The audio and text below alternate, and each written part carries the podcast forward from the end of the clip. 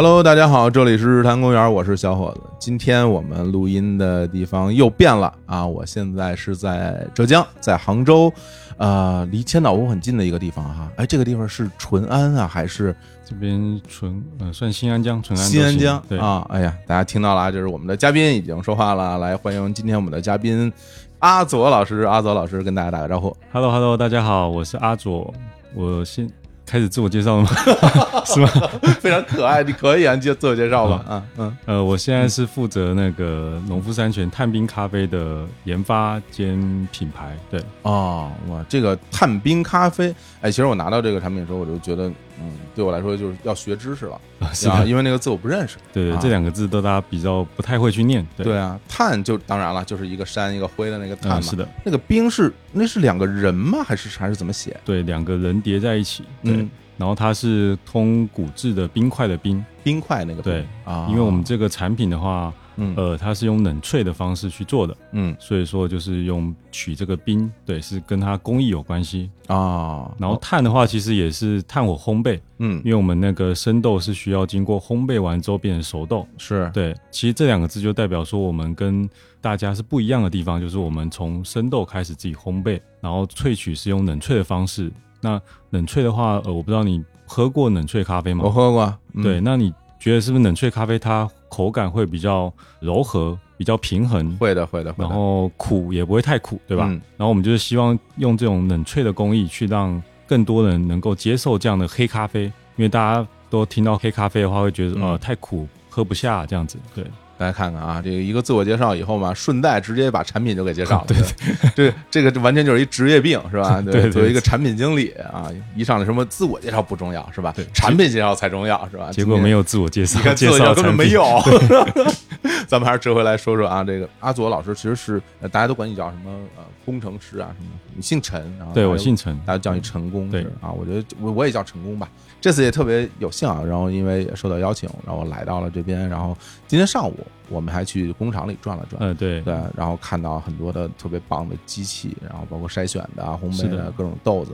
不过我们我觉得聊这些产品之前，我觉得还是先聊聊你吧，就是因为大家说一上来啊来了以后就开始介绍产品，感觉就很像电视购物里边的，对啊，什么什么陈总来了，陈总给大家介绍一下产品，陈总哇这个八心八箭很了不起啊，这其实不能那么聊啊。对对 对。哎，不过先说说就是关于产品经理，比如在这个产品的这个产品上，这个产品你需要做什么样的工作呢？因为我刚才说比较特别嘛，我们是嗯从研发开始做，嗯。对，所以我们从整个口味开发，嗯。然后到我们还要去选豆子，对，因为我们这个产品是不加香精、不加速溶粉的，所以说我们必须靠咖啡豆本身的风味来呈现给大家。嗯所以说，我们第一个就是开发这个口味，然后再我们要去找这个咖啡豆，甚至我们也是自己烘焙的，对所以要自己确认一些烘焙的一些工艺啊，然后再来是自己萃取，嗯，对，，所以整个研发的一个过程还是比较繁杂的。等于就全流程了。呃，对，啊然后最后如果到品牌的话，我们就需要去找他的一个卖点啊，或者嗯跟大家沟通的一个我们品牌的一些想法、啊，或者是一些其他的事情。对，哇，干那么多活儿，工资就给一份儿钱，我觉得 对，感觉有点亏。没事，就是呃，我感觉就是还蛮幸运，就反正做这咖啡虽然是工作，但是也是兴趣这样子。对，嗯，那你原来上学的时候是学相关的这些东西吗？就比如说，我看听起来感觉还挺专业的，这个这呃方面的工作。算是相关的吧。嗯，对，因为我念的是食品科学，食品科学系这样子。对，食品科学我太有感情了 真的吗？啊，因为我之前。大家如果听我们日坛公园节目比较多的嗯朋友应该知道，就是我自己是在就是上海，原来叫上海水产大学，嗯，现在叫上海海洋大学毕业。然后我当然我们学校的那种比较厉害的一些专业，一个就是比如远洋捕捞啊啊水产养殖啊，还有一个就是食品专业的同学。哦，然后你是海洋大学，我海洋大学毕业的，我我在台湾念的也是海洋大学。是吗？我好校友，你看太好了。我们但是我在学校里学的不是啊，我学的计算机。嗯然后大家就问说啊，学计算机为什么要在海洋大学学计算机？我说就是电脑养鱼嘛，啊，电脑养鱼，其实根本就不是啊，就纯粹的学计算机。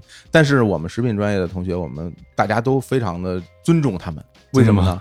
因为学校每年都会举办那个食品节，哦，然后大家就会把自己做的那些吃的是拿到学校里面摆摊儿，同学们就去吃。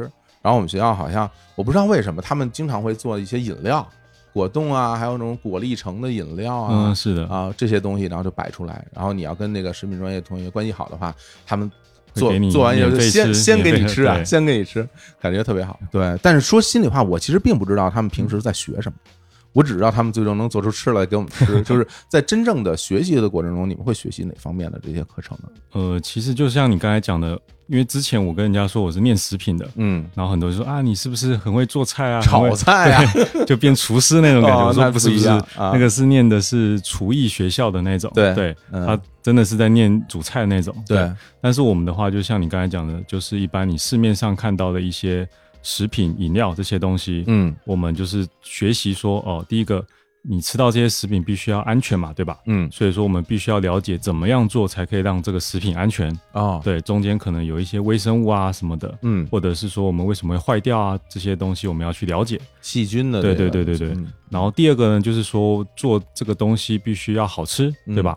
那我们就要了解说，哦，在这个加热过程中啊，他们这个食品会有什么变化？嗯那怎么样保证它的一个，比如说吃个肉，煮完之后不会太干，嗯那你会有一点鲜嫩多汁那种感觉。嗯对，这些就是我们在学习在这过程中的一些食品化学的变化。哦，对，那其实这是从理论到实际应用都会有。呃，是的，是的你们也有相关的这种实验室吧？大家会做呃，是的，怎么样？有有实验室。说实话，我都不知道他们去做那个果汁的地方应该叫实验室还是叫叫 应该叫实验工厂吧？是吧对对对对它对对对它还是像工厂一样，就是比较小型的工厂，在学校里面，一般来说都叫做食品加工。啊对，对对对对对我印象很深，我记得我们学校里边还有那个就是一个冷库还是什么东西，然后有专门有同学去学这种制冷啊，还是呃，对对对对，因为你刚才说的就是像海洋大学的话，嗯它一定是偏海洋类的。对对，那所以渔产这些东西也是嗯比较重要的。比如说我今天这个鱼嗯捕捞起来之后，要怎么把它冷冻起来？对，就是避免说它在冻的过程中冻伤了。嗯对，所以这个也是我们会去学习的部分。啊，对，太好了，就没想到咱们这个啊，这个有共相当，就有一点点共同的这个学习经历，是吧？那想必你们学校也会有一些同学没有头发在那织网，是吧？那没有 没有吗？我们这种什么捕捞系的同学，有时候从海外回回来，对他，因为他们出去时间长了，就是不能留头发嘛，因为没法洗澡，哦，所以他们就会剃光头。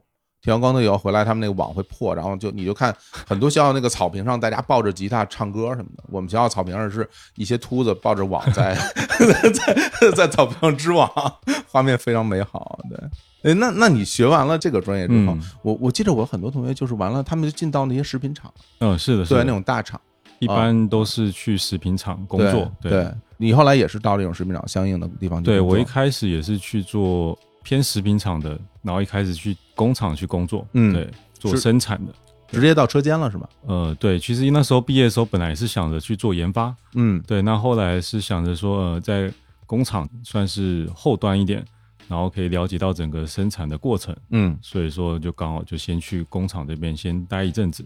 是哪类的吃的呀？呃，我那时候是在一个做布丁的工厂，啊，布丁啊，对对对。奶制品对，是吧？奶制品，对，啊啊，布丁这个东西我觉得挺有意思。它整个那个生产的线也是那种无菌的线是吧？肯定。呃，我们那个生产线的话，它不太算是无菌的，因为我做的是冷藏的，冷藏啊，对，冷冷藏的产品，对，哦，就不知道你知道冷藏跟常温的区别吗？我是知道的，就是你你用更专业的方式来跟大家讲讲啊，主要其实就是关于细菌的抑制啊，对对对杀菌啊这些，包括你是否用各种方式进行防腐，比嗯如说风干啊、脱水啊什么的各种各种。现在其嗯实比较少用防腐剂了，对。对，因为刚才提到说我们东西会坏掉的话，都是因为里面的微生物的问题嘛。对。那像我们食品需要放在常温的情况下去保存的话，就第一个要素就是我要保证它里面是没有微生物的，嗯。没有微生物的话，基本上它坏掉的几率就会变小。是。对。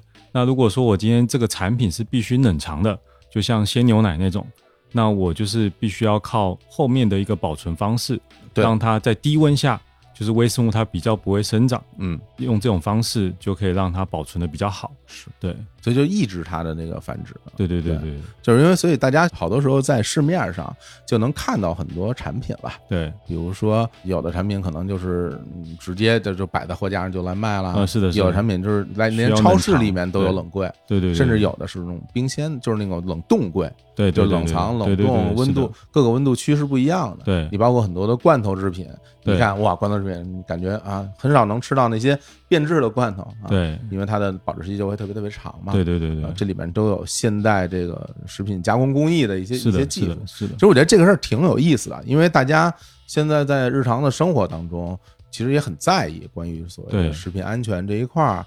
然后呢，很多朋友都会觉得，哇，这个防腐剂是吧？添加了防腐剂的东西是不是就不好？对啊，我是不是一定就不能吃有防腐剂的东西？我觉得其实也也不一定吧，就是对，现在现在其实真的防腐剂真的加的很少了，嗯。因为大部分随着整个科技的一个进步嘛，嗯。所以我们都可以靠后面的一些杀菌的方式，嗯。让尽量你这里面没有微生物，嗯，那我们就不需要加防腐剂这种东西了。是。那你说的一些其他的一些添加剂，我觉得这些都是在合规的情况下，反正国家是允许你去用的。那你只要在对对有个剂量，就是在这个安全剂量里面的话，嗯都是可以使用，因为其实它就是一些辅助的一些工具。嗯，所以总体而言，我觉得大家就是反正你在那种正规的超市里面对买到的这种产品，一般来说都是问题不大。对，问题不会太大。就是你担心它有什么成分的话，对其实你就去看一下它的配料表。啊，那这个是国家是有规定的，就是你里面加什么东西都得写出来的。哎呀，不是你要说看配料表吧，对于很多人来说，其实就是一个令人头大的东西，就不看还好，是吧？一看就啊，看不懂。你一看配料表啊，翻过来先看啊，这个鸡肉、猪肉、牛肉呀，这么多肉啊，水啊、盐、糖，后面就开始啊，胭脂红，是不是日落黄啊？越越后面就看不懂，对吧？山梨酸钾，然后现在一大堆各种各样的东西，其实就很多。对其实对于大家来说，看这个就是心里会越看越紧张。对对，你还不如就直接翻过来不看，就看保质期有没有到期啊，嗯然后那个真空包装有没有胀袋儿啊。对，好多时候是这样。其实那个包装不破损的情况下，一般来说都还 OK 了。嗯，是的，是的，对。但是因为我感觉现在其实越来越多消费者他其实蛮关注这个东西的，是啊，对啊。那像你刚才讲的，嗯前面的话我们都看得懂，对吧？对，这是因为其实它这个配料表它也是有个顺序的嗯的要求，就是第一个出现的话，它是里面占比是最多的，比例啊对，它必须按照它的一个比例去放。然后越后面的话，就是一些添加剂的部分，就是可以不用照着顺序走。所以前面都是你会看过的东西，比如说水啊、大豆啊这种，都是组成这个产品的一些主要的东西。是。然后这里边有一个东西，就现在大家关注的反而会更多，嗯，就关于热量这个事儿。嗯是是吧？然后它会基本上有一个单位的刻度，对，比如说每一百克，对然后热量是多少多少多少。对对对对，就这个东西，现在它是怎么算出来的呀？这个的话，就是因为你看一下这个营养成分表，就它里面会有蛋白质、脂肪跟碳水化合物跟糖，那这个它都是会有一个标准的一个热量。嗯那我们就是用代公式去把这些热量算出来，它会有一个理论值的一个热量，哦对用这种方式去计算这个热量，这样子。哦，主要它其实就是一个算法，呃，对对吧？它并不是说你亲自去一件一件去测的，或者怎么。对，因为我们其实所有的食品组成就是我刚才讲的这些脂肪啊、蛋白质啊、碳水化合物，再怎么样都它都是拆分到最小的单元，都是这些东西。嗯那我可以根据这些东西的量嗯来去推算说它的热量应该是多少。嗯，对嗯。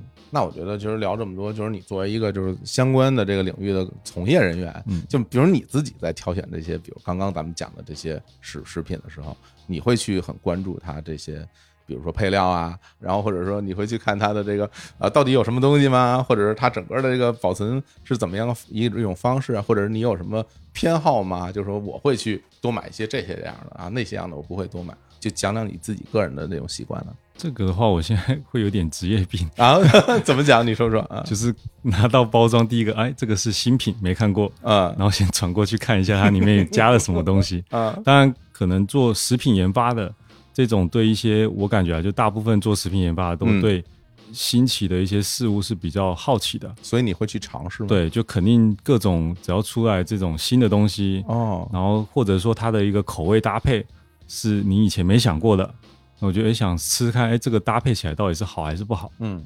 本身就会有这种好奇。对，嗯，所以说一般我们是看到新的产品会第一个先拿起来看，然后可能肯定会买回去喝，啊，肯定会买回去喝。啊，对对，肯定要喝的，因为想知道说，哎，大家的一个方向是什么？对哦。那公司可不可以报销啊？像你这种行为，报销，因为有时候就买一瓶的话，其实会，我个人是比较懒得回去处理这种文书的东西。对，哎，不过现在因为大家喝到很多饮料，因为都会讲那个就是无糖，其实是一个大趋势嘛，嗯，是对吧？好多时候就是无糖，然后等于其实所谓无糖就是不再添加传统的蔗糖了，对，然后用很多其他的代糖什么的，然后这是一步一步的这种东西，我觉得是不是你每一个类的你都会尝试过？对，大部分的只要是不同的饮料的产品，我们都会去尝试。嗯这个也是一般做食品研发最常做的事情。我们其实定期需要在市面上收集一些呃相关的一些竞品回来，呃喝看看啊，然后来品尝一下这样子。嗯但是我们其实我们又是比较特别的，嗯因为刚才提了嘛，我们不是不加香精的嘛，所以其实我们的竞品反而都是挑一些咖啡店，因为我们所有的咖啡的风味都是必须从咖啡豆来的，嗯。所以我会去了解，哎，咖啡店他们这些美式啊、拿铁啊，嗯。他们咖啡在这些里面是怎么呈现这个风味的，嗯。所以我感觉我们跟其他的会不太一样，我们还会去关注一些咖啡店的一些走向。啊，反正说了半天咖啡啊，因为刚刚在讲嘛，你一开始工作，然后就到了这种做布丁的这种对对对对然后后来是什么原因，就是转到做咖啡这个这个领域？感觉哦这两个东西差的还有点远呢。对，嗯因为其实我那时候刚毕业去工厂上班嘛，工厂第一个要求就是说它必须要稳定，嗯整个产线稳定。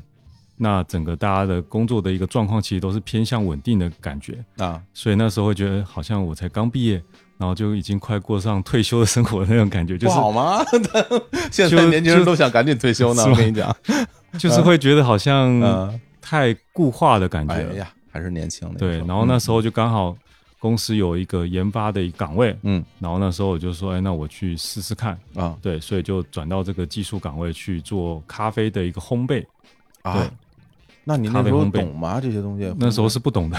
那就一从头学起 呃，对对对对，啊，有人带的。那时候其实烘焙的部分，我们同事因为大家也都不是专业的做这个的，主要都还是做这种饮料研发的。对，那为什么我会去做这个咖啡烘焙这一块呢？是因为就是那时候供应给我们咖啡豆的厂商，嗯就其实它时不时就会涨价。那我们这时候就想，哎，那不行啊，每天就被你这样掐着这个、哦，掐着这个东西，那所以我们说我们有这个技术。就干脆自己来了，等于。那那时候也没有要也没有要自己来，就是说、哦、我们有这个技术，嗯你不能太过分的去涨价。啊那不然我们其实有这个技术可以自己去做的。嗯对，那时候只是存在着这样的一个想法，嗯所以才开展这个项目的。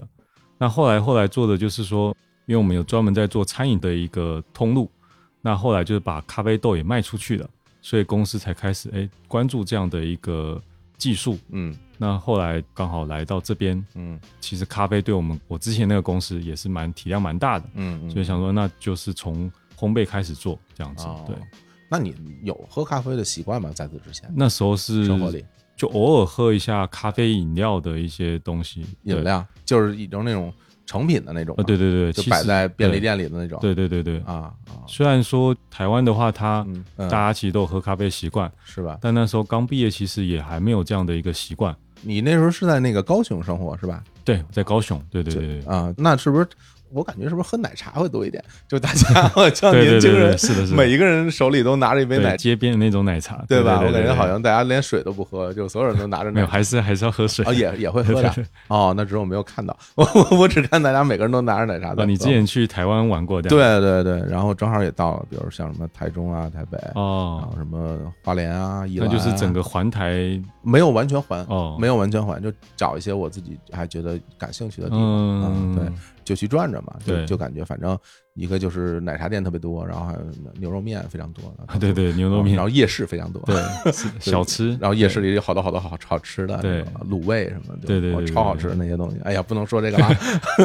馋死了。对，然后就说回咖啡啊，那嗯。其实你自己其实没有喝咖啡的这个习惯，对，，那时候是没有喝咖啡的习惯，嗯。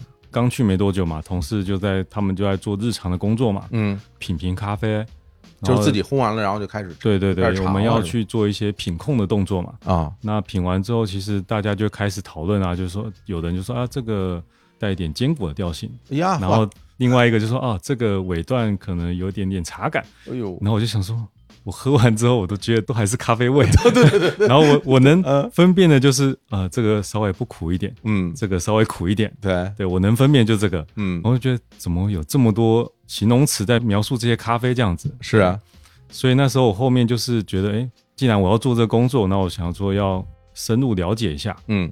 下班之后我就一个人就在坐在那边开始喝嘛，嗯。就想说，哎，他们说这边有坚果调性的，或者这边有茶感，那我就是想到坚果是什么味道，嗯然后我就照着喝，渐渐慢慢的可能会去抓到那个感觉，对哦因为其实感官这种东西，我们都是靠联想的，就是你必须要跟大家一起来讨论。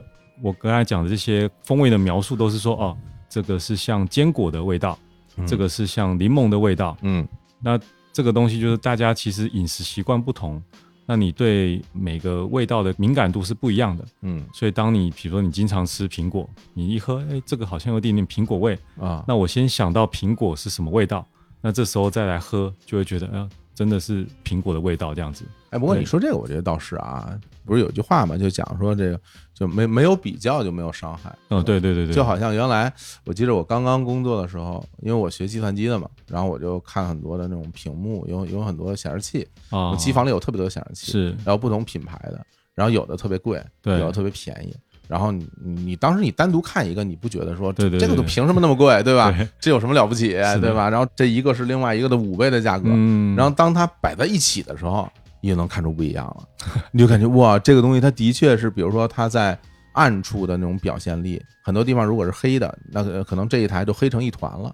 但那个那台里边黑的里边，你能看到啊，有不同的明暗，哦，对，整个它的这种饱和度和宽容度都特别不一样。是的，它一对比就能发现，你不对比就发现不出来。是的，所以我觉得像咖啡这玩意儿，估计也是这样，就是你喝的多了，然后你你好多杯摆在这儿，你一个个尝，对对，你可能会觉得有细微差别，不然的话，你觉得喝到嘴里都是咖啡味儿，就都是都是苦的嘛，这有什么了不起呢？对那你那时候不得找点什么专业的人来教教你吗？就是你光凭自己，我觉得也不太行吧。对，那时候其实我们对我们那时候公司来说，咖啡嗯这个也是初期的一个项目嘛，嗯。所以说也是请了当时的一个咖啡师冠军，然后来当我们的顾问。是那种什么什么手冲什么呃对比赛就是那种其实咖啡业内的话，它有几大赛事，哦，第一个就是咖啡师大赛，嗯。第二个呢是手冲大赛。咖啡师大赛就是像你去咖啡店看到一个吧台，一般做的都是意式咖啡，啊，就是你去星巴克看那种，就明白。是对。等于意式咖啡机，然后那高压蹦出来带着油花的那种啊，对对对。然后第二个手冲的话，就是你现在看的一些精品咖啡馆，嗯。那他会给你手冲单品，对，这对。是手冲比赛。啊然后第三个的话就是拉花比赛，啊，就是你看到这种拉花是最最好看的嘛，对，哇，那个复杂的不得了。啊，对对对对，恨不得弄弄一个世界地图在上面，是的，是的，吧？你会吗？我不会，这个拉花还是需要需要时间去学的。好嘞，好嘞，咱慢慢来吧，啊，慢慢慢然后还有一个就是烘焙比赛，咖啡烘焙比赛，嗯，然后还有一个就是杯测比赛，有那么多比赛，对，就是五大赛事。哦，然后这个其实现在是已经形成一个全世界的一个比赛，嗯所以比如说像中国的冠军的话，他可以代表中国去世界去参加这个比赛。这么厉害，对，哦，所以你当时找了一个就是冠军的咖啡师。呃，对对，来当我们的顾问。当顾问了，对。教教你们怎么弄，对，然后那时候因为刚好他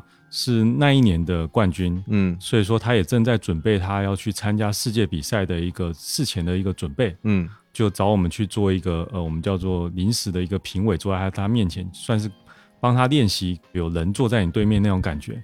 因为哦。其实呢，咖啡师比赛呢，他不是你想的说我今天把这个咖啡做的最好喝我就冠军了，哦，它还有一个是我整体的一个表现，就是演示，这个也算在它的一个分数里面，形体了是不呃是？表演了已经属于算是一种表演。对，哦因为你今天去一间咖啡店，嗯，走进去之后，这咖啡是很酷的，给你一杯咖啡，对，他就跟你说这是最好喝的咖啡。嗯那你喝的时候，你肯定可能你会觉得好喝，但是他给你一个感觉，你会觉得哎，这个咖啡店没有温度，然后也没有任何感觉，你就是哦，这是好喝的咖啡吗？但是其实这个赛事他们是希望倡导说这些咖啡师都是一个咖啡文化的一个传播者，嗯。所以他希望说他给到消费者的一个体验是非常好的，就他会跟你讲哦，这个咖啡呢是怎么处理的，然后怎么我怎么烘焙的，我怎么萃取的，哦就是要跟你说这个跟你解释的很清楚这样子。哦我知道了，我知道，我去过，我去过这样的店，对对对我去过这样的店，就是你进去之后，他在吧台这边，然后我在这边，对。然后呢，他开始磨豆，对，磨完豆之后，然后拿过来说你闻闻，你闻闻，然后对吧？然后举过来说你闻一下，你看是不是有什么什么的味道？对对对我我当然要说有了，我也不能说没有，我花钱了 一百块呢。我说有有有有。有，然后然后收回去啊，收回去，然后在那儿冲，然后说你看这个纸，好像还跟我讲说这个用用白色纸还是用棕色纸，我忘了。哦绿纸那种，对绿纸，他说他说这个不同的纸也有不同的影响，是是是他也没有他他说没有完全的什么好或坏，然后给我讲很多的知识，然后说这个豆子是哪儿哪儿来的，它生长在海拔多少多少米啊，然后这个东西它怎么弄，然后就说了一大通，然后最后。摆在你面前，他让你看，你看这个颜色啊，这个琥珀色啊，你看，你看这个阳光下，哇，你闻闻这个香气，我就感觉啊，真的就是我要告诉自己，嗯，真的好喝，就是对对吧？因为它是透过整个一整套的对对环境嘛，然后嗯跟咖啡师跟你的交流，嗯对，因为我感觉这样的一个咖啡店是会比较好一点的。嗯，那可不嘛，人卖力气了。我感觉真的不单单是咖啡的钱，就是人家对对 对这种给你讲解的钱也要算在里面的。是的，顾问就邀请我们去帮他看他比赛的一个过程。那那时候就喝到他打比赛的豆子嘛。那这个参加比赛的豆子肯定是用最好的嘛。嗯那那时候我就是还不懂嘛，但是喝完之后就觉得哇，真的，它的一个咖啡的一个丰富度真的非常的丰富。真的吗？对，就是层次感都有。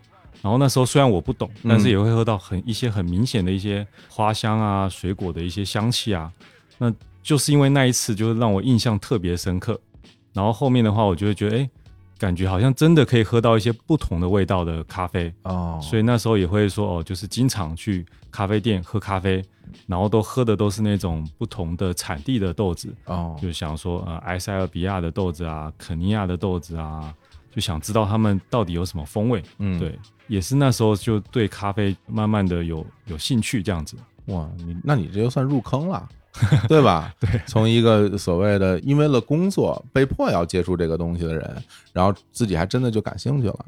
然后但但嗯也还好，怎么讲？就是可能你看现在很多开咖啡店的人，嗯他们其实本身不是做食品行业的，也原本是做不相关的行业，啊，对吧？非这个非常多。，对，因为他们可能是金融业的，或者是科技业的，因为他就是年轻的时候工作的时候很忙嘛，嗯那需要提神，需要喝咖啡，然后后来就觉得，哎，开始喜欢上咖啡这个味道。嗯那最后呢，他太忙碌了，就想要开一个咖啡店。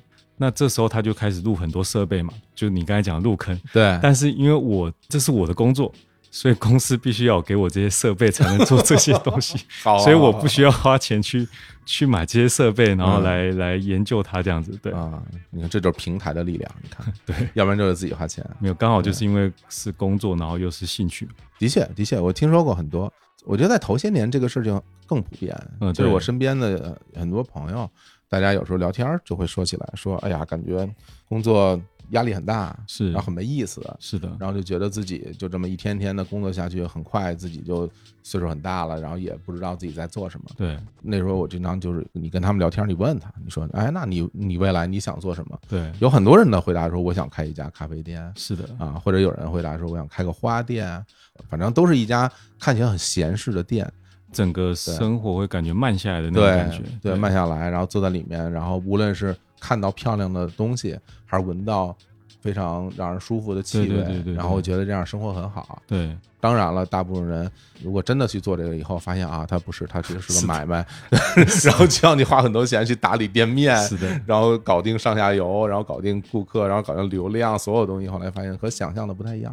对。然后因为当你真的在经营一个咖啡店的话，嗯，你就不是跟你想象那样，你不一样的你可能想的是说，哦。我开一个咖啡店，我可以坐在那边，有空的话朋友来，我可以请他喝一杯咖啡。嗯，然后有客人来的时候，我就做咖啡给人家喝。对，但没客人的时候，我可以做自己的事情，对吧？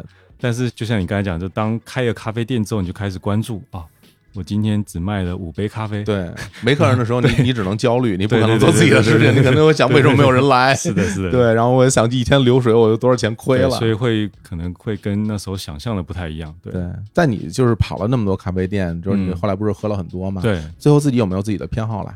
就是你那个时候，比如说我我更喜欢偏酸一点的啊，或者焦香味多一点的啊，嗯或者哪个产地的啊，或者那种处理方式的啊什么的。你当时后来有自己的这种呃味觉的偏好了吗？嗯，那时候其实就是尽量去尝试不同的味道。嗯那时候也其实也大部分都是我们叫做咖啡的第三浪潮。这怎么讲？第一浪潮的话，就是在一开始的那种速溶咖啡粉，对，这是第一浪潮。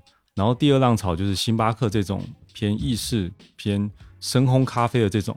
然后我们所谓的第三浪潮的话，指的就是精品咖啡。啊，一般来说都是会带一点点花香、水果香气，嗯所以说它一般都是走比较浅烘焙的。啊那它的一些酸度会稍微高一点。嗯，对，那时候其实喝的比较多都是这种偏酸度高一点的，但是现在其实会尽量趋向说尽量能够平衡一点，不能太酸，然后也不要太苦这样子。哇，你说那个酸的，我就印象特别深。我记得当时在北京哪个地方啊，开了一家咖啡店，反正是一个人流量很大的地方。嗯，是，然后呢，当时市面上最红的就是蓝山嘛，啊，对对啊，蓝山。然后我们说，那不行，要尝一尝 啊，喝一杯什么蓝山咖啡，印象特别深，八十块钱，八十块钱一杯。然后我说来一杯，感受一下。然后人家就最后给你冲了一杯蓝山咖啡，然后我喝到嘴里，我感觉哇，好酸啊！这个当时的心情就是说，嗯，这个东西怎么这么酸呢？对。对后来又喝了一些所谓的那些比较贵的咖啡，但总体人感受都是说啊，都是偏酸的。都是很酸，对对，都是很酸。然后我当时就心里在想，我说是不是这是一个一个 fashion，对吧？它是不是一个风潮？是啊，是不是做成这样的是吧？高海拔地区产的豆子，嗯然后这种偏酸的才是真的好的。嗯其实我不太笃定它一定是真的好的，但是哦我会觉得它可能是当时会觉得很流行的那样一个风味。因为其实我们刚才讲就是所谓的精品咖啡，嗯。嗯，它是在一个美国精品咖啡协会，他们有制定一个杯测表，这个里面他会去根据这个咖啡去打分数，嗯。打完之分数只要超过八十分的话，就能够称为是精品咖啡。那刚才提到这个酸度这个部分，它是在这个打分里面是一个项目的，嗯，所以说代表说他们是很看重这个酸质这件事情。对，那刚才讲到为什么大家会喜欢这种比较浅的咖啡呢？嗯浅烘焙的咖啡，咖啡豆你知道有浅度烘焙、中度烘焙、深度烘焙。对，那越烘越往后面的话，其实它的一个咖啡的一个味道都是单纯的一个焦香味。对，那一般来说，所谓的一个地域性的风味，嗯比如说花香、果香，都是在前段这个部分比。较鲜活的部分。对，嗯那刚才说到这种酸质，因为愉悦的酸的话，都是类似这种跟水果结合在一起，啊，比如说柠檬的酸质啊，嗯苹果的酸质啊，所以说带一点点酸的话，可以让你有感受到这种水果的感觉，嗯。所以这也是比较偏好的酸。是啊，就好像刚刚咱们俩在那个工厂里，对对对啊对中午的时候你给我冲了一杯，然后大家都一起来喝，然后就是那是一个秘鲁的豆子啊，对对对对对然后我觉得那个酸度就很高嘛，对，当年会觉得这个东西不是很喜欢，是，当然这些年我会越来越觉得，哎，这种这种风味儿比较鲜活的，然后对比较有这个地域性特色的，我自己会很喜欢。对，但是我觉得更令我羡慕的是，就是你你们自己亲自到这些地方去，啊，对对，这个事儿就就令人就觉得非常羡慕了。对，你们说说跑到什么巴西啊、埃塞俄比亚啊、然后秘鲁啊，去去寻找这些豆子，对对对对对，哇，这过程你必须给大家分享一下。对，首先就是在你真的去到这些地方之前，就是因为你是工作原因去嘛，对，然后你个人之前去过吗？没去过，没有去去过，没去过。哇，当时得知要到这些地方去，是是什么样的心情？其实不同的地方会有不同的心情，嗯。比嗯如说像巴西，巴西是现在呃世界上最大的一个咖啡生产国，嗯。那所以说那时候想的是哦，知道巴西的一个庄园是很大的，嗯。而且是感觉是比较偏热情的，比如说巴西，大家想到是森巴舞啊什么的，对啊，然后足球很厉害啊，这样啊，子，对，进了球都要跳舞的，对，然后就想着，哎，去的话应该是比较现代化的那种感觉吧。嗯嗯，对，我们去到那个巴西的最大城市圣保罗，发现整个城市其实还蛮脏乱的。哦对，因为感觉那边其实治安也不太好，啊，所以那时候带我们去的人也说，你们晚上尽量不要太晚回去，然后也不要到处跑这样子。圣保罗也这样的。对对对对，之前有一个纪录片，也不是纪录片吧，嗯算电影，就是那叫什么《上帝之城》，嗯，然后讲的就是里约热内卢的那个哦，里约，对里约的那个样子。然后你会看到，因为它有个山嘛，啊，就是那个贫民窟的那种，贫民窟对那个都在山上嘛，对对对，对然后下面就就富人区嘛，然后感觉就两个世界很不一样。那像圣保罗也是这个样子吗？对，我就觉得虽然是有那种比较大像城市一样的那种建筑物，嗯但是嗯感觉你就看到那些墙壁上都会有涂鸦的，涂鸦所以就代表说其实治安没有太好。是吧？对，然后听当地的人跟我们说，就是他就指着一个最高的一个建筑说，你看那边有一个涂鸦，当地的那种黑帮，他们就在那边做一个标记，嚯，就是说你看我可以在这边涂鸦，哎呀代，表我视力很好这样子。对，哦，那你那你到那儿以后心情怎么样？会紧张吗？就蛮紧张的。蛮紧张，然后，但是因为咖啡的庄园都是在嗯郊外嘛，在郊外，因为我们是飞机搭到那边去，然后嗯在在那边停留一天，然后隔天就要去咖啡的庄园了，所以到了庄园你就觉得就是比较乡村的那种感觉。就是完全是郊外的啊、对对，完全是郊外的，就也其实没有什么城市化的因为。巴西也蛮大的嘛，对对对。我其实到不同的地方，通常都还是搭飞机去移动的。嗯。那一次，其实我们去巴西去了整个巴西的三大产区，嗯。因为其实咖啡不同产区它的一个风味会不太一样，嗯。所以那一次我们其实是跑遍了整个巴西的产区，然后去找我们想要的豆子。那在去之前的话，其实我也知道说哦，巴西的庄园是很大的。嗯你猜猜看，比如说我们今天从这个庄园的门口嗯开车到中心，大概要开多久？到中心啊对，中心点，啊，还不是说完全开出去啊？，对，不是开出去，那我就使劲猜吧，对吧？嗯我夸张一点猜，我猜开一个小时呃，一个小时有点太久。啊，比我想没有那么大。你看，哎呀，你看我还我还我还夸张了啊，那那但是呃半个小时差不多吧，差不多，差不多，差不多，对，啊啊啊，就是半个小时才到他们的一个中心点。嗯对，那非常大了，对，因为嗯其实我本来想的是说大我还看得到边界嘛，嗯，但是那个大是我看不到边界的。那对它这么大，全种的是咖啡吗啊，？对，全部都是咖啡，那它是人工成分多，还是或者还是机械，都？是机械采收的。都是机械采收，的。因为哦巴西为什么可以成为世界最大的一个咖啡生产国，就是因为它第一个它的地形的关系，因为它的咖啡都种在高原的上面，所以说它不是山地，对，它是平地，它只是海拔高，对。所以它可以积极采收，是这样吧？对，因为它是平地嘛。啊啊，那其实只有在巴西，我们可以看到这样的一个场景。嗯。那像埃塞俄比亚、跟秘鲁还有云南，嗯，对我们中国是有种咖啡的地方，那是就在云南，对，对，都是在山上的，嗯，所以那个都必须靠人去采因为是收。山地的，对对对哦对。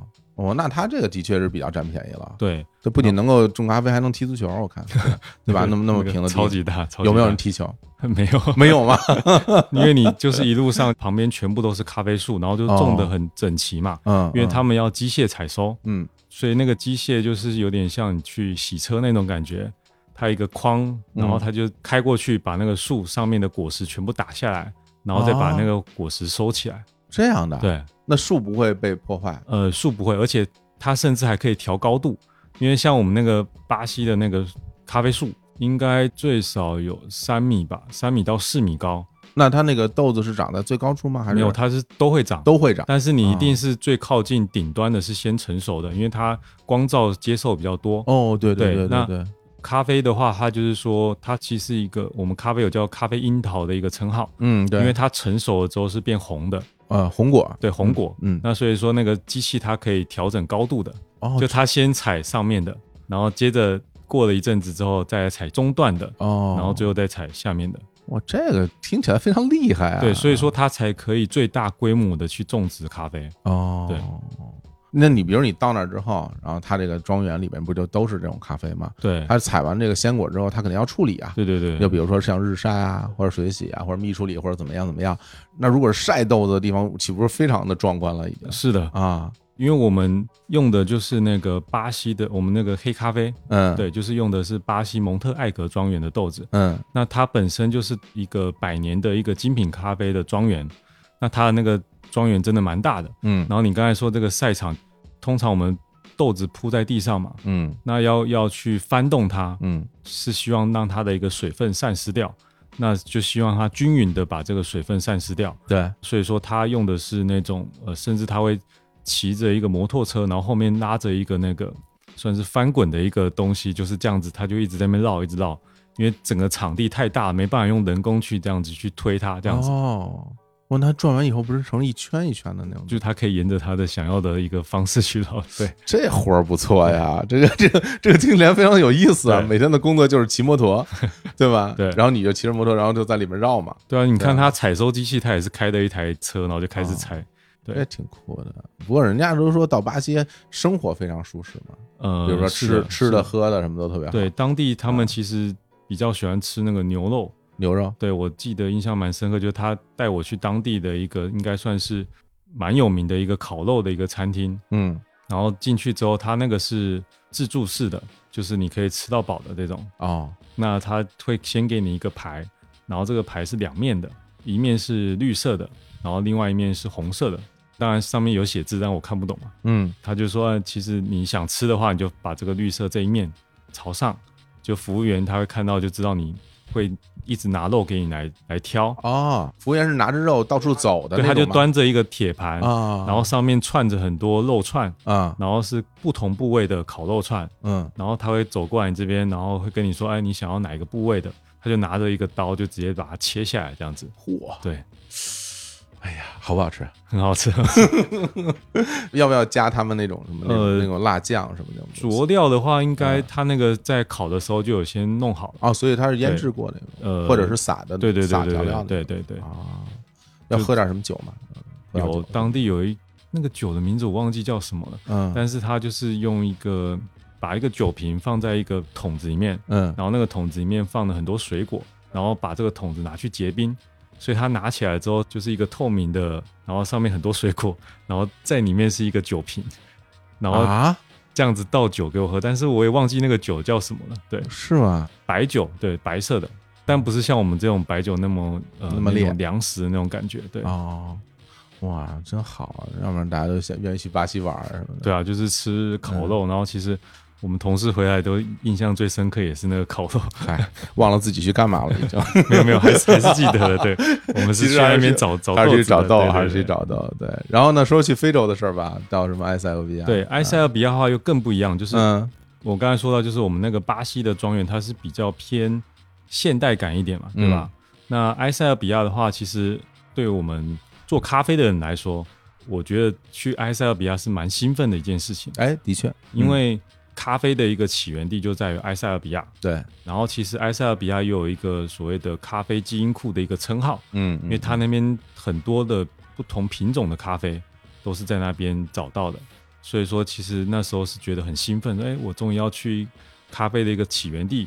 然后其实埃塞俄比亚的咖啡就是非洲的这种咖啡豆，都是偏那种花香啊、果香类的这种，其实是一般人其实比较喜欢的这种味道，还是很兴奋说，哎，可以去到这个地方。不过一般来说，因为埃塞俄比亚对大家来说就是还是会有点陌生，呃，毕竟离亚洲太远嘛。嗯是的，是对，的，然后身边真正去过这个国家人也不多，对对吧？然后我们看到的这个国家的印象，比如原来在什么报纸啊，或者是新闻里看到，你可能就觉得啊，这个地方是不是吃不饱饭啊？，对，比较穷就比，较穷啊，然后或者会不会特别特别热呀？然后就到那会不会被晒死啊？然后还有说，就是因为肯定还有一些传染病嘛，然后呢，嗯之前去是不是要打疫苗啊，什么类对对对似于这样对对，的？是的，对。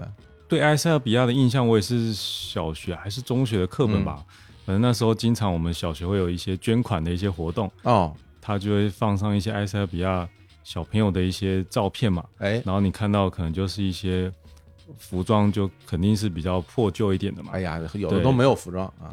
那个时候对还是有很著名的一些书嘛，或者画册什么黑镜头啊什么的，好多就就有这种东对，然后嗯印象中就是他们肚子都大大的，我说哎哎奇怪，为什么不是都没东西吃吗？怎么肚子还会大大的？然后后来才知道说这个是类似一些什么传染病啊，或者是一些就是他们是生病了，腹水，所以对肚子才会比较大。对，然后实际上到那边是什么样子？实际上到那边，呃，我们下了飞机，一路上其实都还是在马路上开的，嗯，因为其实中国在那边建设了很多，对的，对的，对。对的，就是那边有好多中国人，对他们其实也蛮欢迎像我们这种黄皮肤的人。一路上其实他们的那个房子都是建在路上的，嗯屋子里面很多小朋友，然后就看到哎外国人开车过去了嘛，嗯然后他们都是很开心，也不知道为什么，他们就是第一个屋子就跑出来的小朋友，嗯，然后接着全部每个屋子大家都跟着跑出来，哦是吧？然后都会在路上跟你这样挥手挥手挥手挥手。很好啊，对，然后就是你看到，虽然他们的服装是的确真的比较破旧，嗯但是他们的那个笑容就是真的会觉得哎很天真、嗯，很纯洁的感觉，就没有被污染的感觉。对是，而且人家也有房子住的啊，也不是说就呃都没有地对方住或者怎么样。对，然而气候其实没有那么热吧？应该气候对还行，就因为刚才讲就是说，咖啡一般是种在高山上，对，然后所以说我们去晚上的话，其实还是有一点点凉的。嗯嗯嗯。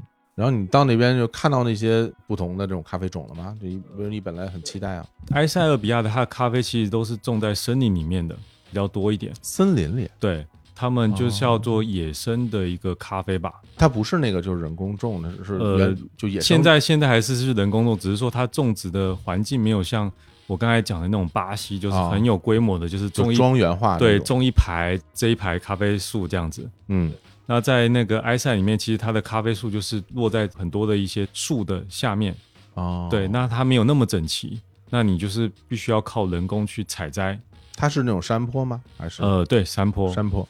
然后你就会觉得，哎，我光是爬山就有点喘了，然后还要去采这些所以要卖贵一点，对很累，就有人工当然会贵一点，我这是成本了。对，但是因为埃塞它的人工比较便宜，是，所以说其实埃塞的豆子对我们来说还是性价比比较高的。嗯然后那个庄园主因为就跟巴西的那种感觉就不太一样，嗯。那个庄园主他是去念过书的，所以说他其实还蛮注重教育的。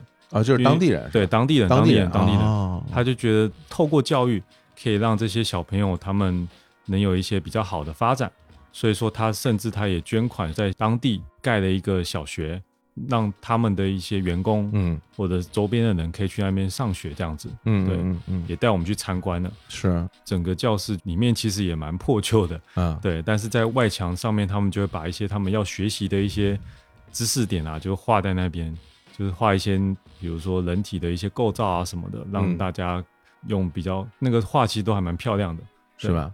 让大家可以去学习这样子。在埃塞吃的怎么样？埃塞吃的还行吧，吃的可能就没有巴西那么好，啊，因为在巴西的话，它虽然是在所谓的乡村的地方，但是当地还是有一些餐厅嘛。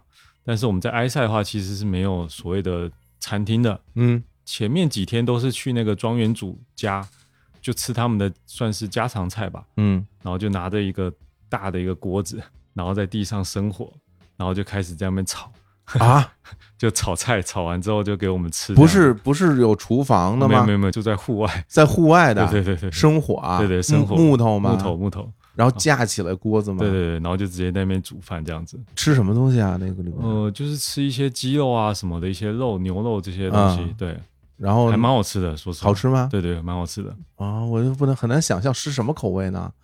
会呃，他们是会用柠檬什么那种调味吗？还是怎么样？对，会加一些调味料，但嗯是应该不会太辣，不是偏酸辣的那种感觉。哦，对。那主食的部分会吃什么东西呢？主食的部分，那时候他会吃一点小米还是米饭，我有点忘记了。哦，对哎，这很难想象啊，就是因为我也不知道他们应该吃什么，对，但是你跟我这么一说，我总感觉啊，就吃这些啊，对啊。就。是跟我想象的好像有点不太一样。对，然后其嗯实因为当地人其实他们喝咖啡也是有这个习惯，那一定。对他们有点就像我们去那种欧洲一样，你去意大利的咖啡馆进去，大家其实喝一个浓缩的，喝完就走了嘛，嗯，所以大部分都站着喝咖啡嘛，闷一个，对。嗯。然后他们埃塞俄比亚当地的话，如果有客人来的话，他是会直接现场炒咖啡，嗯，然后磨咖啡给你喝。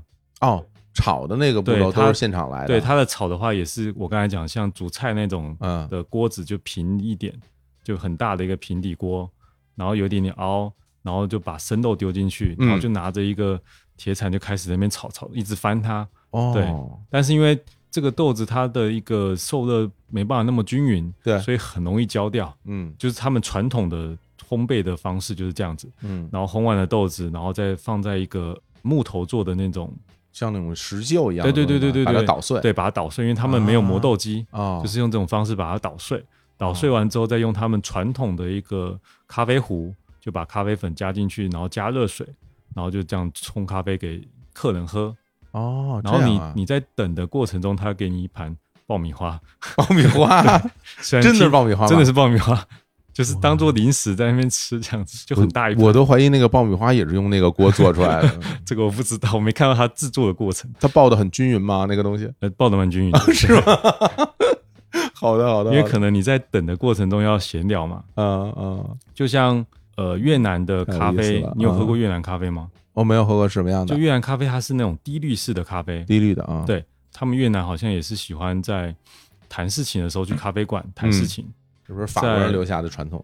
对，好像是、嗯可能是吧。对。因为我之前有在这种越南咖啡店打工过。啊，哦，就那时候还没有接触咖啡，就只是单纯为了打工去去打工。嗯嗯嗯。然后他就是给你一个低滤的咖啡，然后下面会有那种炼奶，嗯，然后旁边会给你一杯绿茶，哦。因为就是他需要等他时间第一晚，哦，所以这过程中会先放一杯绿茶给你喝，哦就是你们可以先喝的绿茶聊天，嗯对，就跟那个爆米花，我觉得是应该是一样的事啊情，，等着，就像海底捞给你做个美甲一样啊，对对对对对对，是一个意思嘛，吧？对对对大家在等待的时候，那怎么办呢？对对对吧？我听说有的朋友啊，一两年都没有真正去过美甲店了啊，都直接去那边啊，对啊，非常值。但海底捞可能不见得吃几次啊，对对。哎，但是口味怎么样？口味你感觉好吗？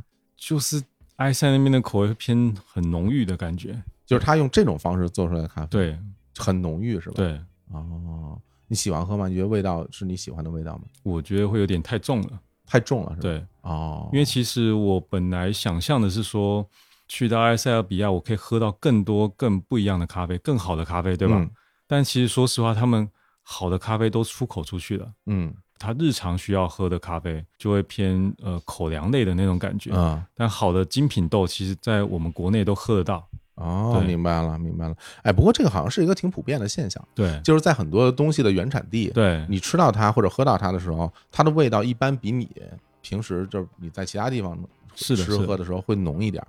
咱就不说别的，就比如说在杭州吧，对吧？然后大家就说哇，杭州龙井。特别好是的对吧？然后你自己叭叭叭跑到龙井村啊，那对边有很多茶楼，对你当时说来喝一杯茶吧，啊，人家给你拿一个玻璃杯，然后放哇放那么多茶叶，然后可以给你泡上，然后你喝到一口的时候，感觉就是一个字儿苦，哎呀，怎么那么苦啊？太浓了。太浓了是吧？对你包括你到日本，然后喝什么味增汤，然后你感觉味增汤嘛是吧？我们在哪儿都能喝得到。以日本也喝味增汤，我天，怎么咸成这个样子了？已经在当地，因为大家可能对这味道一是比较熟悉，对二是可能对它的需求可能会高一点。是的。对，然后其实你刚才讲这个，嗯，因为你说呃杭州是一个产龙井的地方嘛，对啊，然后其实我们有一个烘焙机，就放在这种嗯，茶园的附近的农民房。哦，然后我们那时候在里面炒豆子，嗯，然后房东他是炒茶，嗯在外面炒茶，炒他就在外面炒龙井，哦，然后就跑进来看说：“哎，你这个炒咖啡的跟我这个炒茶的一不一样？”嗯，我说：“基本差不多，因为炒咖啡的烘焙机它就像糖炒栗子那样样在那转，一直转，一直转。对，对，然后它的那个炒茶的，它也会有一个翻滚的一个筒子，它那个是竖着转吧，它是横着转，横着转，对，哦，但是它也有一些不同的工艺，那我也不太懂。然后我就好奇嘛，因为我烘完咖啡，我就出来看一下，说：“哎，嗯。那个房东你在在炒茶？”他说：“嗯。对。”然后我说：“那你这个怎么样知道什么是好的龙井或怎么样的？”嗯他就给我两把，嗯他说：“你看哪个是好的龙井？”我就看看半天看不懂，嗯然后他说：“这个是比较好的。”我说：“为什么？”他说：“这个芽比较嫩，嗯，然后它的叶片比较完整，哎，然后说这个就是比较好的龙井。”我说：“哦。”就是他跟我解释完之后，我才知道什么叫好龙井这样子。嗯对，嗯嗯，就蛮有趣的，就外面在炒茶，我里面在炒咖啡这样子。他那个还要戴着个手套，然后在那用手炒呢。呃，对对对对对，然后你看那个埃塞那边，感觉也是这种纯非常复古的，用手对对对对对是吧？用个铁锅什么的，对挺好玩儿。我觉得这个经历也非常的有意思对啊，啊，走到了这个真正的原产地，对觉得好像甚至于对于喜欢咖啡的人来说，它就像那种圣地巡礼一样了，对吧？是的，是的，对吧？对，对。当然，你们光去的地方说还有秘鲁是吧？嗯，啊是的，就主要是去这三个地方。就是我们在产品还没上之前，我们就先去了一趟巴西跟秘鲁，嗯就是我们想去找一下比较好的一个豆子，嗯对。然后后面的话，我们就去了埃塞俄比亚跟云南。那因为现在其实疫情的关系，我们现在比较难出去，对，所以说今年的话，我们是去了一趟云南。嗯。对对对对。嗯嗯。然后像你刚才讲的秘鲁的话，就是那时候因为也是听厂商推荐说，其实秘鲁的豆子也不错，对，然后我们就因为去了一趟巴西，我们就顺便去了一趟秘鲁。哎，对，哦，我们第一个目的地是秘鲁，先去的秘鲁。对，然后那时候是因为不就说我们去之前要先打疫苗嘛，啊，就黄热病的那个疫苗，嗯。但是因为我们那时候行程太赶了，就来不及等到这个疫苗的时间生效，我就已经飞了。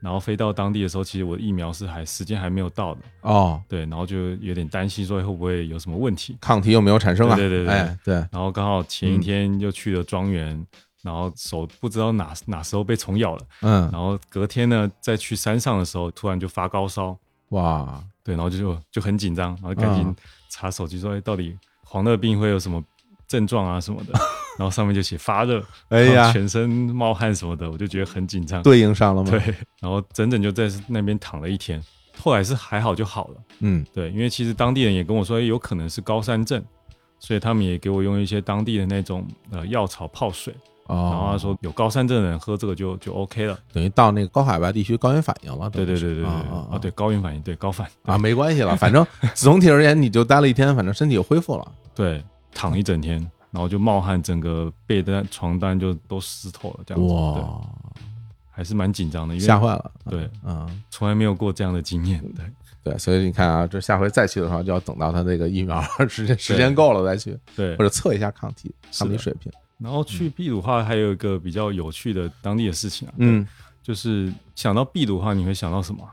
秘鲁啊，对当当然最著名的羊驼了，是吧？啊，对对对，对？吧？啊还有马丘比丘嘛，马丘比对丘啊，羊驼就是当地的最重要的一个动物。它第一个，嗯它们其实有几种功能。第一个功能就是帮我们载运东西，嗯对，它可以驮东西这样子。嗯然后第二个就是它，它有另外一种品种的，它的毛会比较多一点，对，就有点像绵羊那种，嗯就它的毛可以来做毛衣啊，做什么的。嗯，然后第三种就是他们会吃它，是然后它除了吃羊驼之外，他们还吃一种比较可爱的叫呃叫豚鼠吧，豚鼠，对对对，对就这两个都是他们的主食。哎，对，我们之前日常公园来过一个秘鲁的嘉宾哦啊，秘鲁一小哥所以我跟你讲过这个事情，讲过这个，而且他们不单单吃，他们还拿那个豚鼠做那个祭祀或者是算命啊，哦，你知道？对，算命啊，这个我不知道。对他们还会用那个，然后反正是场面比较血腥啊啊，呃，那我们那小哥在节目里讲的啊，就讲了他，因为他也是秘鲁人，哦，然后也会说中文，然后在节目里还会说中文，对聊了聊，因为他在中国做生意嘛，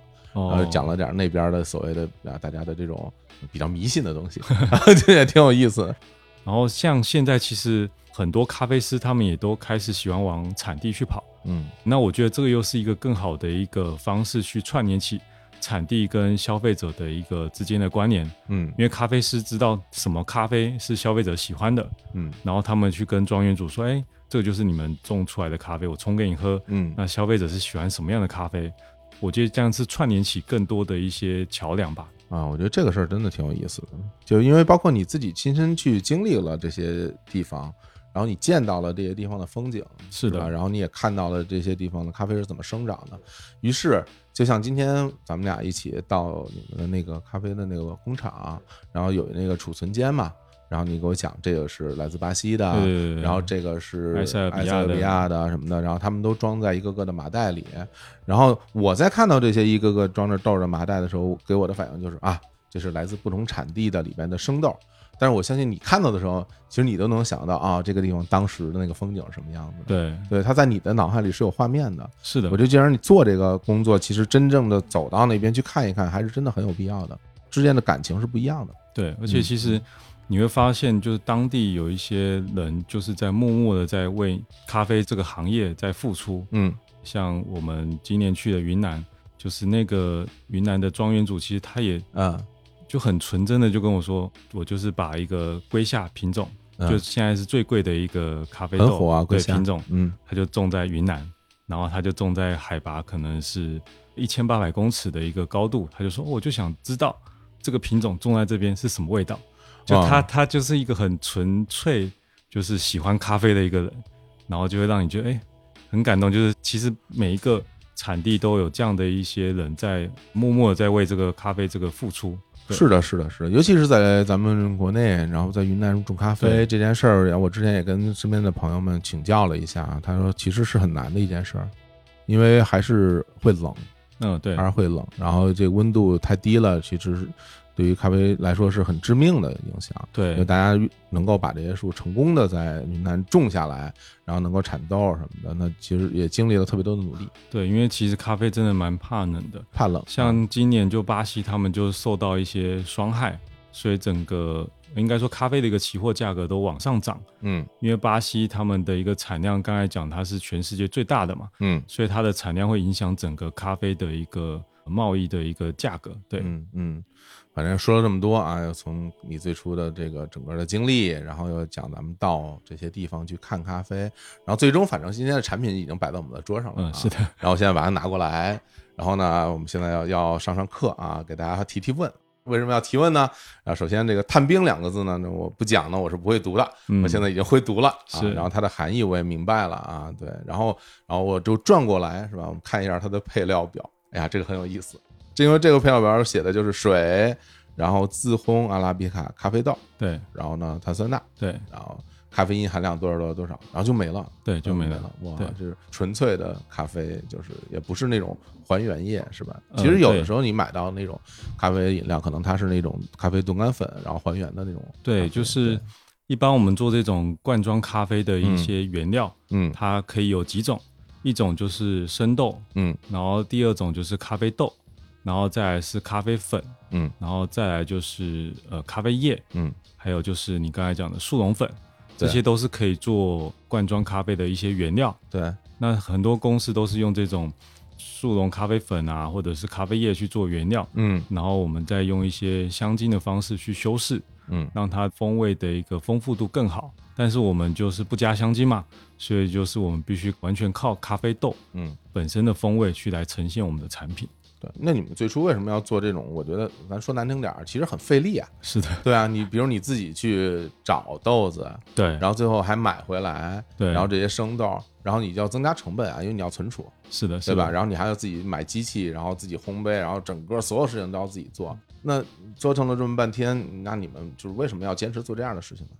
就是因为刚才我们也提到说，就是咖啡最迷人的一个东西就是它的一个香气嘛。其实大家一开始是为了咖啡因接触它的，嗯但后来喜欢上它的话，肯定是因为它的香气。嗯那为了保证它这个香气，所以说我们在每一个环节都必须保证这个原料的一个新鲜度。嗯所以我们就从生豆，然后烘焙、萃取，然后到整个调配都自己把控。嗯然后就是我们也不希望说透过一些香精去修饰，嗯所以说我们靠的就是整个咖啡豆它一些产地的一些风味来凸显我们这个一个产品。对，其实我倒是觉得这个里面有好多是你个人的那种。那那种那种喜好，咱们不要老说这个东西是什么公司的坚持。我甚至会觉得，我从某种程度上感觉到，好像你觉得这个事儿特别爽，你在这个里面是不是得到很多快感？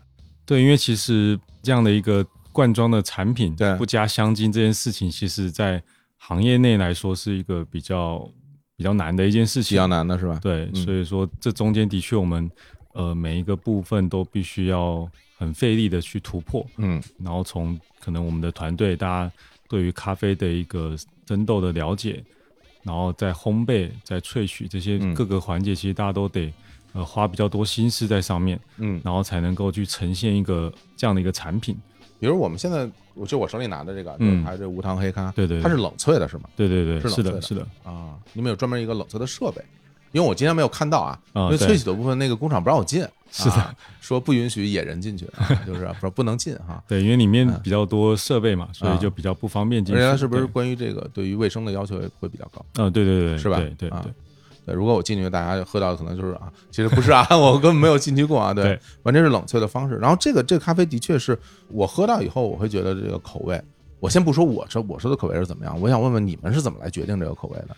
就是大家怎么去最终定下来啊，就要这样的味道，是由多少人来共同决定的？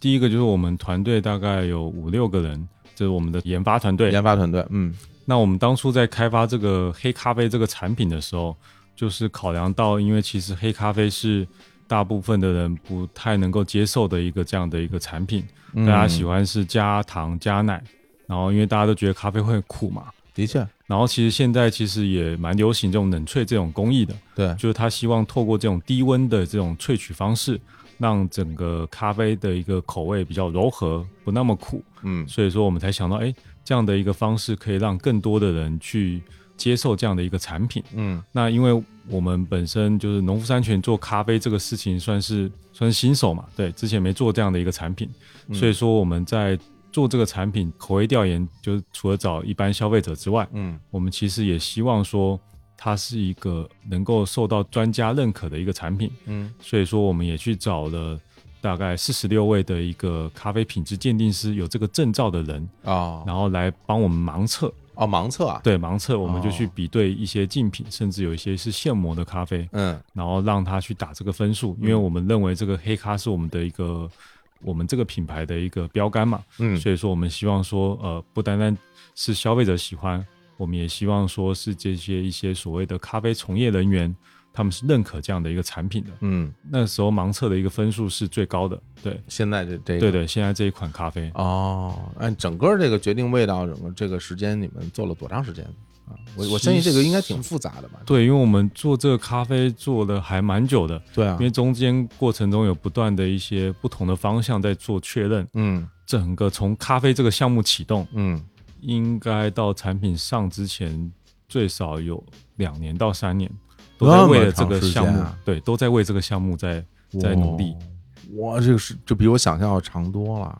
我以为大概就一年就算时间蛮久的了，对，其实一年已经算很久了。因为你想，你投资建厂，然后找都是所有的这些东西做，然后最终整个流程拉到两到三年，我要是老板，我我都急了，我告诉你，我肯定要骂人了。因为这可能是我们公司的一个基因吧。嗯，因为其实我们公司是不单单只是希望说市面上货架上嗯出现另外一个口味的一个产品，嗯而是希望说这个产品一出去的话，是希望跟大家是有差异的。嗯对，所以说公司对我们这个产品的要求也是比较高的。它不是说哦，我今天看到比如说摩卡或是焦糖玛奇朵这个口味卖得很好，嗯。我们就照样就做这样的口味产品就好了。嗯，所以当初的确是花比较多心力在这个产品上面。的。你包括最终的这种呈现啊，对，它是这种铝罐的，是的，然后它应该里边应该是充氮气的那种吧？对对对，氮气保鲜，氮气保鲜的那种啊，然后它其实它可以常温保存，但是我觉得就是因为我我喝到过这个东西嘛，也可能是冷藏之后的风味儿，我我觉得会更好更好一点，更好一点。对对，因为常温所谓常温的话，那你就不知道室温是什么样的温度了。对对如果它就很温吞的话，喝到嘴里感觉肯定没有那种冷一点感受好，这是我个人的喜对好啊。对对对，这是我大大部分也就都是这样的。因为其实喝咖啡，你看去咖啡馆，要么点的是热咖啡，要么点的是冰咖啡，在中间段这个常温的时候，其实大家会觉得不太习惯。嗯的确，我们这个冰的也也可以，然后热的也行。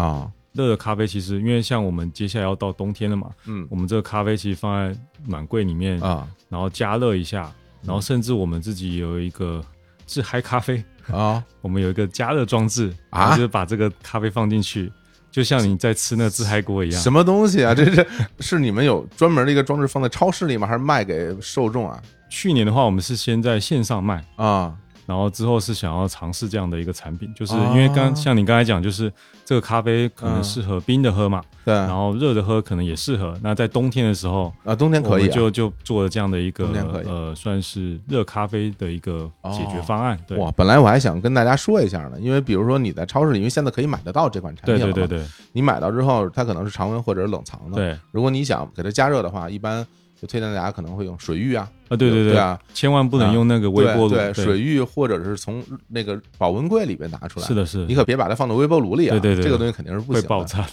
对对对，所以哦，不过你们说自己搞这么个东西，我觉得这我倒蛮期待，我没见过啊，对我都不知道什么样子啊，我很难想象是一个什么样子的东西。哎，这个这个挺有趣的。然后最后我要讲讲这个味道啊，嗯因为现在整个呃市面上这个产品应该是有三款味道了。对对，一个是这个无糖黑咖对。啊，还有一个是那种无糖的拿铁，还有一个是低低糖低糖拿铁，它的罐子本身颜色也是不一样的。对。啊，那如果说就先讲，因为我我个人有喝这种黑咖的习惯，是，所以我拿着之后我就先喝了一下，嗯，然后我喝完以后给我什么感受呢？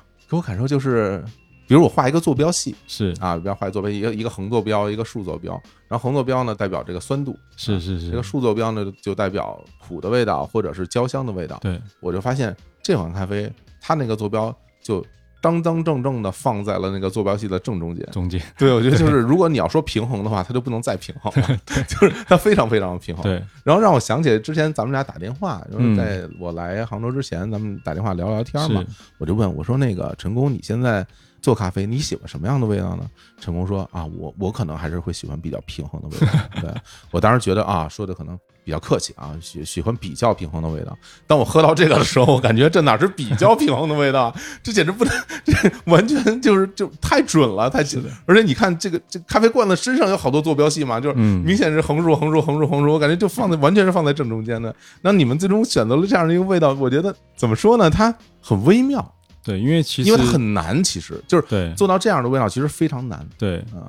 因为其实我感觉就大部分人其实他们还是不喜欢太酸的东西，嗯然后苦的话也是他们不喜欢的。虽然说他们能够接受咖啡是苦这件事实，但是他们还是不喜欢苦这个东西。嗯所以说，我们就尽量说把它做到比较平衡，就像你讲，就是一个均衡，让大家都可以比较适合入口这样子。对，然后你刚才提到这个我们包装上的这个网格嘛，对啊吧？其实它是那个经纬度，经纬度对，啊。就是代表说我们走遍世界，嗯。然后为大家带来一杯好的咖啡。哦，是这样的。它上面都有写那个哦上面有写哎。对对对对，啊，上面有写的，对，还真是，那我就知道了。根据经纬度，那我就能找到最中间那个点。你看，格林威治时间主要是 对我们之前甚至想要玩一些呃，跟大家玩一些好玩，说啊你嗯。可能根据经纬度哪个坐标点，然后去找到什么字这样子之类的。哎呀，好家伙，真的这种理工直男的浪漫啊，真是啊，大家不见得感受得到啊，就是。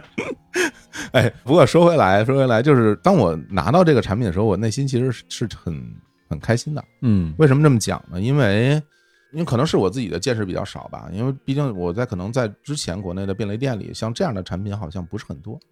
对，对这种纯粹的咖啡原液，嗯是首先一咖啡原液啊，不是还原，然后第二就没有添加，不含糖，不含香精，然后也不含奶，对就纯粹的黑咖啡，然后而且是这种铝罐，然后氮气保鲜的这样的产品，其实不太多。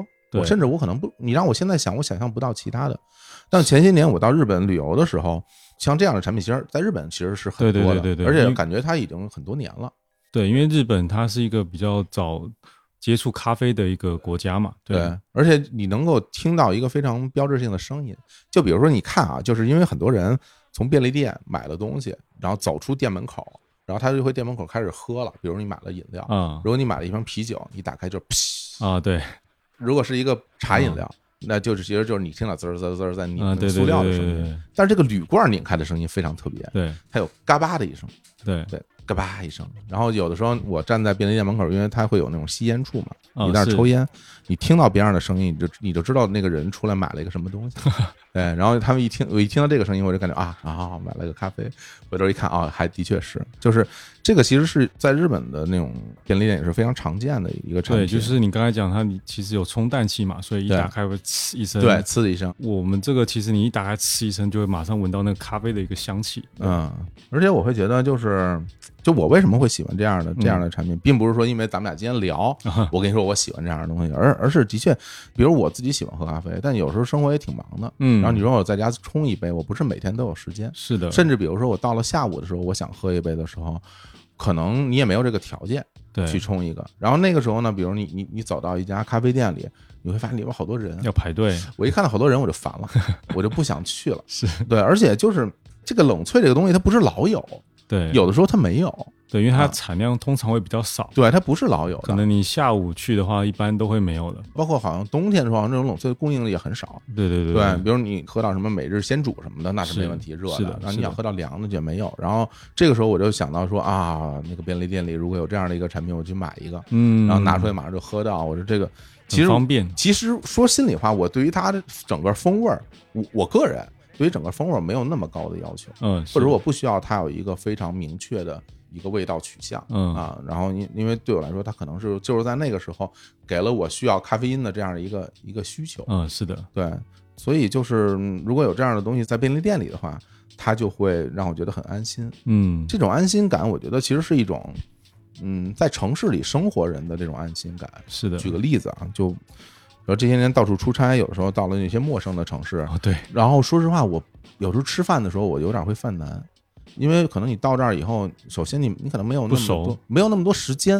然后你又不熟悉，对。你不熟悉以后，然后你又我吧，我其实是属于那种我吃到难吃的东西我会生气的那种人，然后然后然后就说这太烦了，本来就想吃个东西，然后就会很生气，最后你选来选去，我可能就会选择麦当劳，嗯，对，这样的产品，因为你知道它是什么味道，就它一定是稳定的，对对对对对，然后它一定是可靠的，对，它一定不不会和你的想象有太多的偏差。甚至比如我之前去什么约旦什么大沙漠里，嗯，然后当你回归到城市的时候，你发现那边那边有星巴克，你的心情啊，我天，那个心情就感觉自己我从原始森林里走出来了，我终于能够回归到现代社会了，就是会有这样的感受的。可能也是因为就是从小你在城市里长大，或者你在城里工作时间蛮久了之后，你你适应这样的一个东西。那我觉得就像这样的一个咖啡，就这种产品，嗯，它就是那种默默无闻，但是它非常可靠。它在你身边，然后你随时伸手就能拿到他，然后他永远不会让你失望。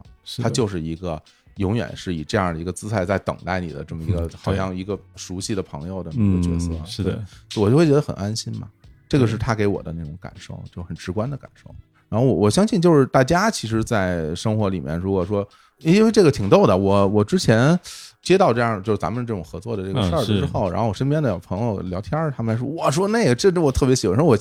我喝了好长时间了，因为这个上市是不是有一段时间了？对，它是一九年的十月那时候上的。对，他说我我喝了很长时间了，但是也没见过有什么推广，感觉他们这个品牌是不是不想推广？对，那那不是？那那你你来负责这个推广这事儿，你为什么不推广？我问问你，为什么为什么不做这样的事情？呃。这个问题就较难回答。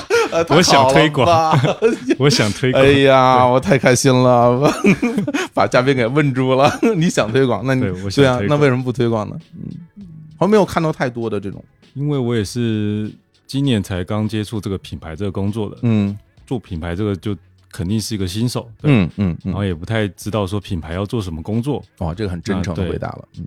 但是我觉得，就是我知道这个产品的好在哪里，嗯，也能够想象说，到底消费者就像你刚才讲的这种，嗯，呃，消费者使用这个的场景，场景，对，对，就像你讲，可能是它是一个，我不想排队等外卖，可能要三十分钟或多久，我等不了，嗯，然后我想要一个品质稳定。可以解决我现在的一个咖啡因的一个需求的一个产品，对，这是我我能想象中的一个给消费者给的一个这样的一个产品。嗯，那至于说推广这个部分的话，其实我们也还在思考，因为其实这样的一个产品对消费者来说，他可能像你，你比较喝过嗯。这种现磨咖啡的人，嗯，你可能能够知道说，哎，这个产品的品质跟咖啡店是有点类似的。